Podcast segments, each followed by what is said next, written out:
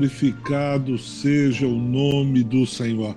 Meu irmão, eu queria convidar você agora, não sei se você tem uma Bíblia aí perto de você, mas eu gostaria que você abrisse sua Bíblia lá no primeiro livro de Samuel, capítulo 17. Nós já há dois domingos estamos falando sobre a vida de Davi. E eu queria agora é, falar dessa grande vitória, desse momento épico que Deus deu àquele jovem moço aquele rapaz chamado Davi. 1 Samuel capítulo 17, versículo 17, disse assim: Disse Jessé a Davi, seu filho: Leva, peço-te para teus irmãos um efa desse grão tostado, esses dez pães, e corre a levá-los ao acampamento a teus irmãos. Queijos, leva-os ao comandante de mil, e visitarás a teus irmãos a ver se vão bem, e trarás uma prova de como passam. Vocês conhecem bem esse texto. Esse texto fala do jovem Davi, que no capítulo 16 ele foi é, consagrado o próximo rei de Israel por Samuel. E agora os exércitos, as fileiras de Israel, estão ali ajuntados no Vale de Socó.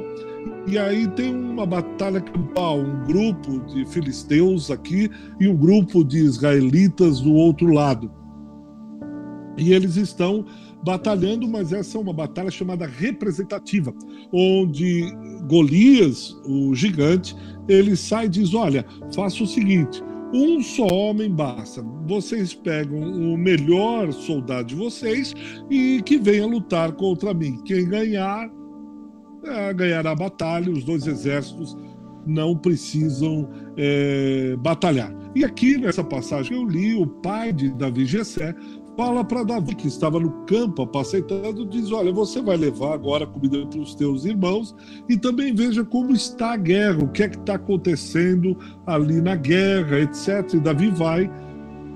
E é, Davi ouve que esse, Davi, esse gigante, por 40 dias e 40 noites, está afrontando as fileiras do exército de Israel. Ele fica indignado, ele vai até Saul. Saul tenta colocar as, a, a, armadura dele, mas ele é muito grande, Saul. Davi não é tão grande quanto Saul, e ele diz: "Não, eu vou contra ele no nome do Senhor dos Exércitos", e com uma funda ele consegue sacar uma pedra, tirá-la e vai bem na testa do gigante, e o gigante cai. Davi pega a espada do próprio Golias, corta a cabeça dele, e aí a vitória de Israel contra os seus inimigos filisteus. Basicamente, é essa história que você conhece muito bem. Que tem várias lições, mas eu quero tirar apenas algumas lições para compartilhar com os irmãos nessa noite. E eu quero tirar as lições aqui embasado num conselho de um velho general que está conversando com um recruta recém-entrado no exército, e esse recruta pergunta a esse velho general, às portas da sua aposentadoria, um general que tinha batalhado várias batalhas, perdido algumas, ganhado outras, e esse recruta pergunta: é, General, se o senhor tivesse que dar um conselho a um recém. É, que entrou agora na, no, no, exército, o que, é que o senhor aconselharia? E ele, numa frase, ele diz assim: batalhas só são ganhas quando nelas está presente todo o seu coração. Eu vou repetir. O velho general diz apenas isso àquele recruta. Ele diz: batalhas são ganhas quando nelas, nessas batalhas, está presente todo o seu coração. Batalhas são ganhas por soldados, por pessoas que têm todo o seu coração naquela batalha. E eu sei que, assim como Davi, tem várias batalhas. Tem lutado, talvez não no Vale de Socorro, talvez não com pedras, batalhas até mesmo do próprio sentimento, são batalhas no trabalho, são batalhas na família, são várias as batalhas. Você sabe qual é aquela que o Espírito Santo está falando com você. Baseado nisso que aquele velho general disse, que batalhas que batalhamos com todo o nosso coração, devemos batalhar com todo o nosso coração inteiros. Nós devemos nos lembrar pelo menos de três coisas. A primeira, batalhas que são batalhadas de todo o nosso coração. Há banco de reservas. Nós devemos lembrar isso. Não há banco de reservas. Por que, que eu estou falando isso? Vocês lembram, Saul era o rei. Era ele que deveria batalhar, era ele que deveria lutar contra Golias. Era ele que tinha sido preparado, era ele que foi ungido, era ele que foi uh, consagrado por Samuel para estar à frente das batalhas. Ele que era o rei, ele é que deveria entrar, mas ele não estava lá de todo o coração. Golias não estava ali de todo o coração. Se você olhar na sua Bíblia, o versículo 25, capítulo do primeiro livro de Samuel, capítulo 17, Saul, ao invés de ir lá e por ele não estar com todo o coração dele naquela batalha, ele procura regimentar, colocar alguém que o substitua na batalha. Ele olha para o banco de reservas e procura convocar algum substituto, porque o seu coração não estava ali. Conhece que pessoas, e ele promete a sua filha, ele promete tesouros, ele promete um monte de coisa.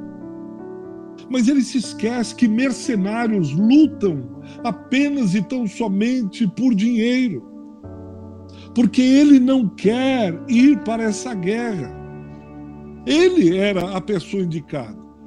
Mas eu creio que talvez passou pela cabeça dele, dizendo assim: espera um pouquinho, eu tenho filhos, eu sou o rei e tenho um reino, eu tenho mulheres, eu tenho súditos, eu tenho palácio, eu tenho casa de campo. Daqui a pouco virão os meus netos, daqui um pouco eu vou me aposentar. Aliás, eu tenho tanta coisa ainda para viver, eu tenho tanta coisa para aprender, para desfrutar. Eu ainda gozo de saúde, habilidades. Por que colocar isso tudo em risco agora? Será que vale a pena ir para a frente da batalha, lutar, brigar, guerrear com tudo isso que eu ainda tenho, que eu possuo e que eu tenho que desfrutar? Ah, eu creio que o Espírito Santo tentou lembrá-lo de quem ele era. Quem é você, Saul? Você esqueceu de quem você é, de que, que você foi chamado, preparado. Você não passa pela sua cabeça em nenhum instante quem o levantou como rei.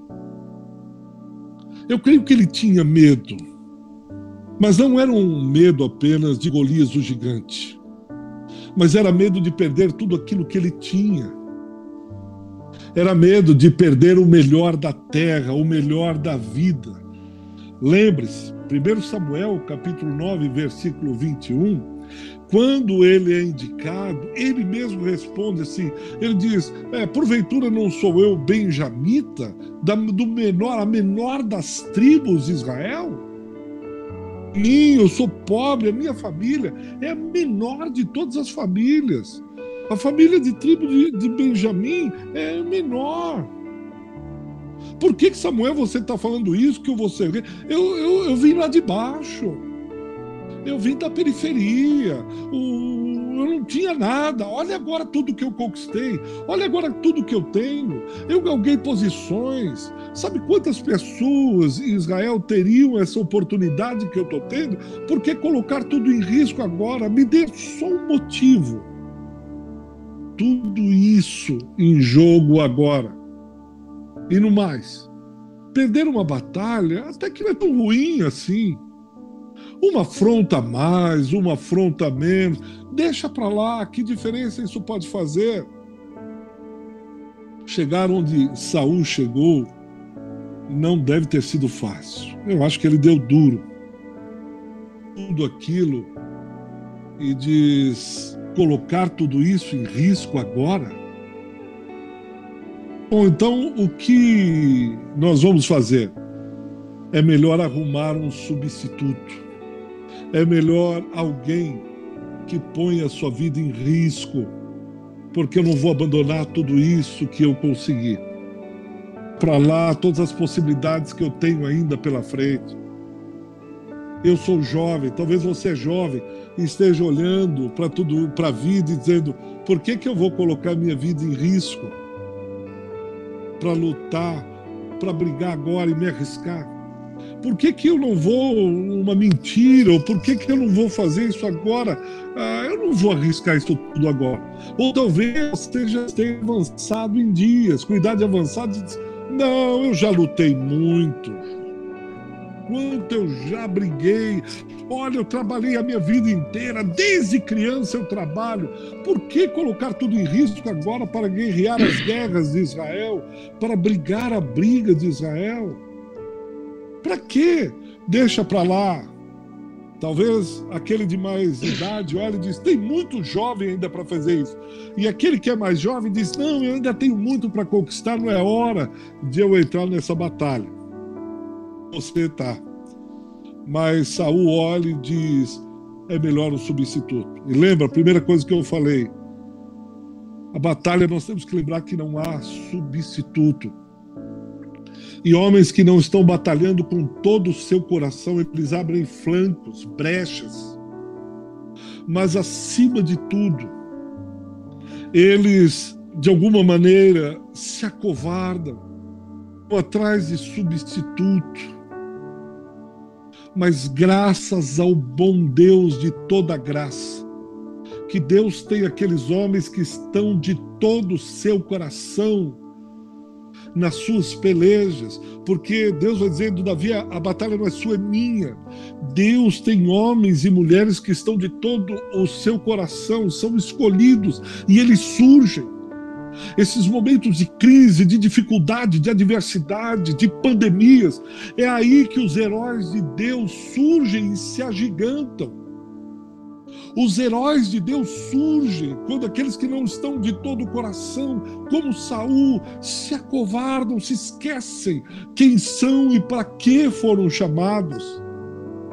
E aí eles escapam, mas Deus tem os seus muito interessante como Davi entra nessa batalha. Porque no capítulo 17, versículo 17 e 18, foi para a batalha. Se os irmãos lembrarem, ele está cuidando das ovelhas, ele está tocando a harpa, ele está buscando a Deus, ele está louvando o Senhor. E aí, quando ele chega no campo de batalha, ele ouve que tem um, um, um filisteu, um gigante metido a besta, afrontando. Davi foi para o vale de Elá, ele não foi para guerrear. Vamos aprender isso.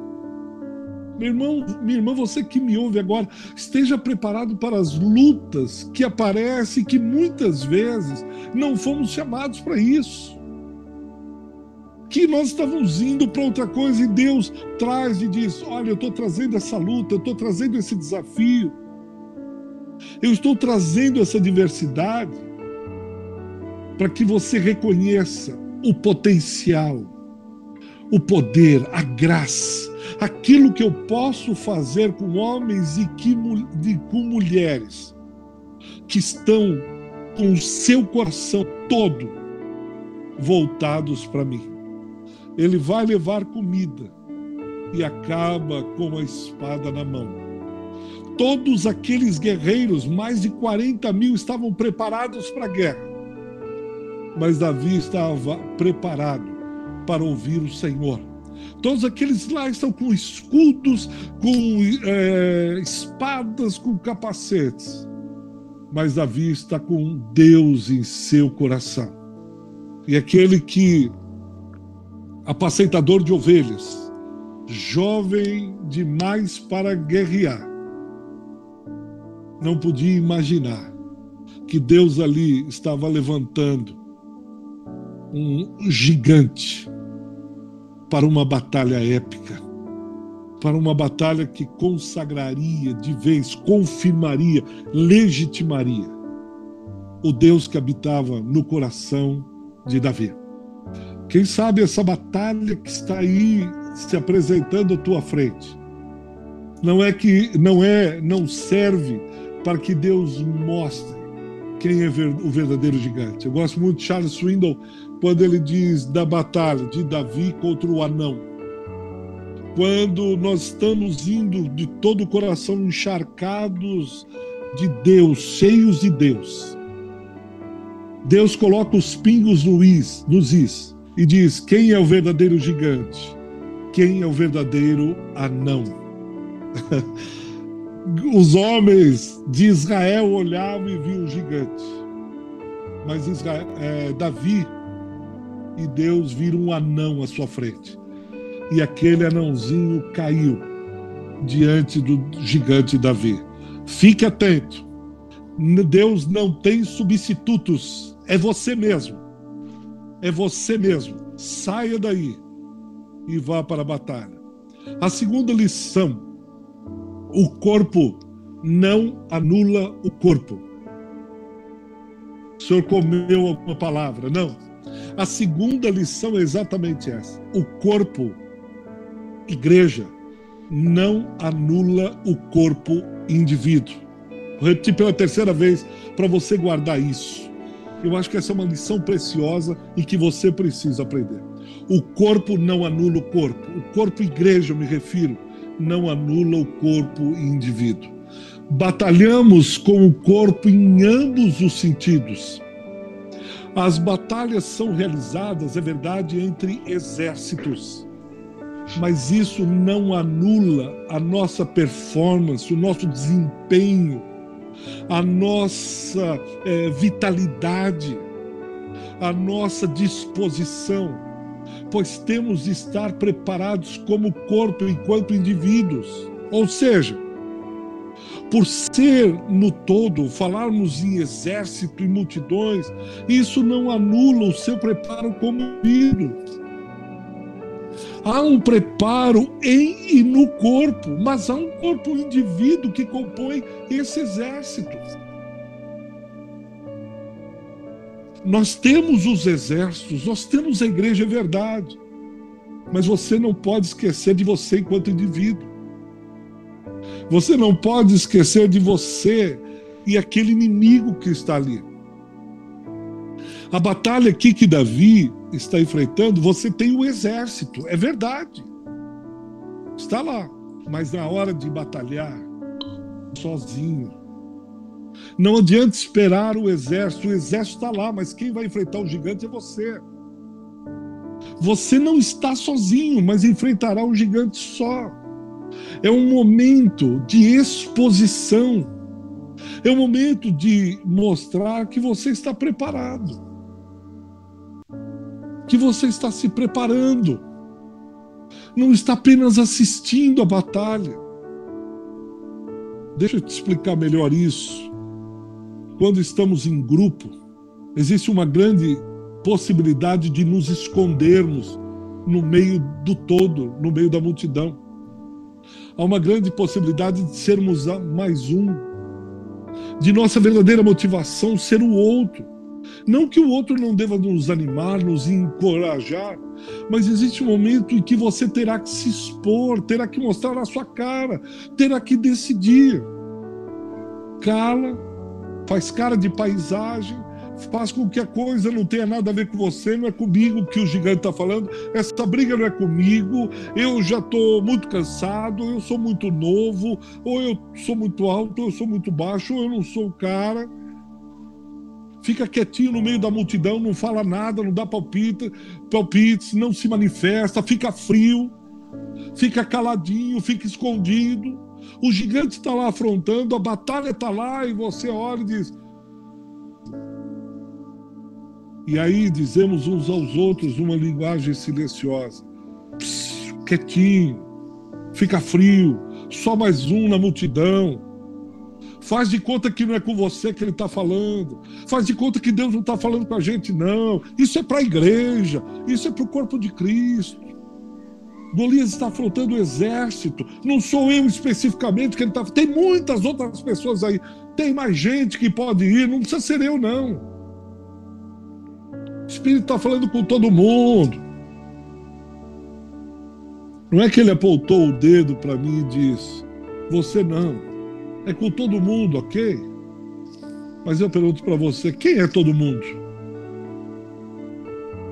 Eu admiro Davi porque Davi chama a briga para si. Eu vou. É comigo que ele está afrontando. E o resto do exército? E a multidão de soldados, Davi? Tem muita gente aí, cadê a multidão? Bem, multidão é multidão. A multidão não tem convicção pessoal.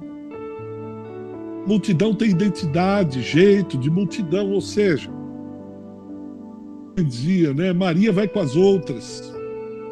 A multidão está muito vulnerável ao humor, ao estado de espírito dos demais. É ver, ó, é melhor não pegar isso, deixa aqui, deixa a coisa se diluir no meio de todo mundo. Essa não é uma lição nova. Foi assim lá em Números 13, quando 12 espias são enviados. Essa de Deus, eles são enviados mas a hora de voltar, voltam com relatórios dizendo: a terra é nossa, nós precisamos brigar, vamos para a briga. Os outros dez olharam e disseram: bem, é, hum, a, é, vamos deixar para uma outra hora, porque essa briga é indigesta. Aí eles, os cachos de uvas são maravilhosos, está tudo bem mas é melhor não entrar nessa briga. Isso não é novo. João 18, quando Pôncio Pilatos entrega ou deixa que o povo, por ocasião da Páscoa, entregue ao povo Jesus e diz: Aqui está Barrabás, aqui está Jesus. No versículo 40 do capítulo 18, é, diz lá que uh, Barrabás era salteador mas a multidão engrossa a voz e diz assim: não é comigo, não, deixa para lá, Barrabás, Barrabás. Mas e o Jesus que fez tantas coisas, tantos milagres, abençoou muita gente? A multidão gritando: Barrabás, Barrabás, Barrabás. Chegará o momento que Deus os resgatará do meio do pecado da multidão nós não engrossaremos mais o coro junto com a multidão, nossa voz não será mais ouvida junto com a multidão. Talvez muitas vezes nossa voz seja única, dizendo, como Davi disse no versículo 26, quem é esse incircunciso filisteu para afrontar os exércitos do Deus vivo? Quem é esse incircunciso? Talvez lá no seu trabalho, você será voz única. No meio da multidão, eles dizem: para que máscara? Deixa para lá. E você diz: não, por amor ao outro, eu vou colocar a máscara, eu vou ter as, tudo aquilo que precisa. Você será talvez uma voz única. Mas lá no trabalho, na escola, na família, você terá se posicionar diante das injustiças, das calúnias, dos gigantes filisteus. A multidão vai dizer: não, isso não está certo. E ouviremos essas palavras. Saúl dizendo a Davi, os seus irmãos dizendo contra o filisteu não poderá ir para pelejar com ele, porque você é moço, você não é guerreiro. Muitas serão as palavras de desencorajamento mas nós precisamos estar preparados como corpo. O corpo não estará, nós estaremos só. Bem do Senhor, como lá no versículo 37, quando Davi insiste em lutar. Vai, o Senhor seja contigo. vai, porque o Senhor é contigo e nós teremos a batalha. E por fim, porque o tempo se aproxima, batalhar é sempre um verbo a ser conjugado no plural. Terceira e última lição. Batalhar é sempre um verbo a ser conjugado no plural. A gente vê aqui Davi tendo uma batalha contra Golias, uma coisa fantástica. E nós podemos ser enganados quando focamos nossas vidas em uma única e épica batalha. Nós podemos ser pegos de surpresa quando achamos que, ah, vencida essa batalha, acabou tudo. Não, meu irmão, por isso eu deixei esse terceiro ponto porque nós teremos que batalhar muitas e muitas vezes. A vida é cheia de batalhas. Os gigantes vêm e vão. Os gigantes aqui representados por medos, desafios, desafios, lutas. Eles aparecem e reaparecem na nossa vida o tempo todo. Segundo capítulo de Samuel, versículo 20, capítulo 21, segundo Samuel 21, versículo 16, você vai ver lá quatro vezes, quatro batalhas de Davi com, com gigantes. Um era irmão de Golias, o outro vem de Gade. O tempo todo os gigantes estão vindo e reaparecendo na vida de Davi. Nós podemos é, cair no erro de ficar só com o capítulo 17, mas segundo Samuel 21 você vai ter outras lutas com outros gigantes. Primeiro livro de Crônicas, capítulo 20, versículos de 4 a 8, você vai ver outros gigantes aparecendo. Não vem apenas uma batalha, são muitas delas e não são definitivas. Eu encontro muitas pessoas que, ah, pastor, já lutei muito. Ah, pastor, eu já briguei muito, eu já fiz. Aí eles desfilam um currículo de todas as batalhas. Meu irmão, você vai ter batalhas até morrer. Glória a Deus por isso. Um poema que eu gosto muito de Bertolt Brecht. Ele diz assim: Há homens que lutam um dia e são bons. Há outros que lutam um ano. Mas há os que lutam por muitos anos e são muito bons. E essa é a parte mais bonita que eu acho. Mas há os que lutam toda a vida. E esses são imprescindíveis. Há homens que lutam uma vida toda e esses são imprescindíveis. Uma cena que eu assisti foi de um líder africano chamado Nelson Mandela. Ele luta pela justiça na África do Sul. Ele vai preso e por anos preso, preso, preso. E depois de anos, já na velhice, ele é liberto sai. Ele sai sem ressentimentos, ele sai sem murmurações, ele sai sem ódio. E ele se elege presidente, já velho, na África do Sul. E ele chama brancos e negros para dialogar, para fazer um país melhor mesmo velho, idoso, é, ele poderia dizer: Olha, eu já sofri demais, já apanhei, já briguei, chega, minha esposa me abandonou. Acho que é melhor eu, eu descansar, guardar os meus dias, curtir os meus netos e viver os dias que me restam. Restam poucos anos de vida, eu já contribuí com a minha parte, eu já dei a minha parcela. Mas, como Brett diz, há homens que lutam toda a vida imprescindíveis. E Nelson Mandela continua lutando. Apóstolo Paulo é outro homem assim. Ele está na cadeia, prestes a morrer. E ele continua pregando. Ele continua preparado para a batalha. Lembre-se disso. Você venceu uma batalha, glória a Deus.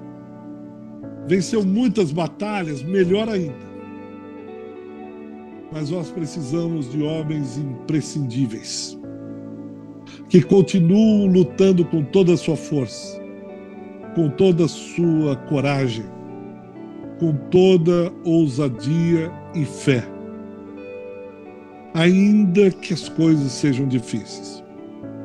Não precisa abrir sua Bíblia, eu quero terminar com uma metáfora que Paulo faz da vida cristã em 1 Coríntios, capítulo 9, versículo 24. Ele diz, ele compara a vida cristã como um corredor, como uma grande corrida. E ele compara dizendo que é como um corredor que corre, mas nós corremos por uma coroa, não por um prêmio, por um troféu passageiro, que vai durar por toda a eternidade. Nós corremos não como correndo aleatoriamente, mas com alvo, não lutando como quem esmurra o ar. E ele faz essa alusão da vida cristã a uma corrida. E os irmãos, se não sabem, eu fui ver isso, é, há corridas que são os atletas chamados velocistas. São 100 metros, 200 metros e 400 metros. Meio fundistas são 800 metros, 1500. Mas há, é, existem os maratonistas.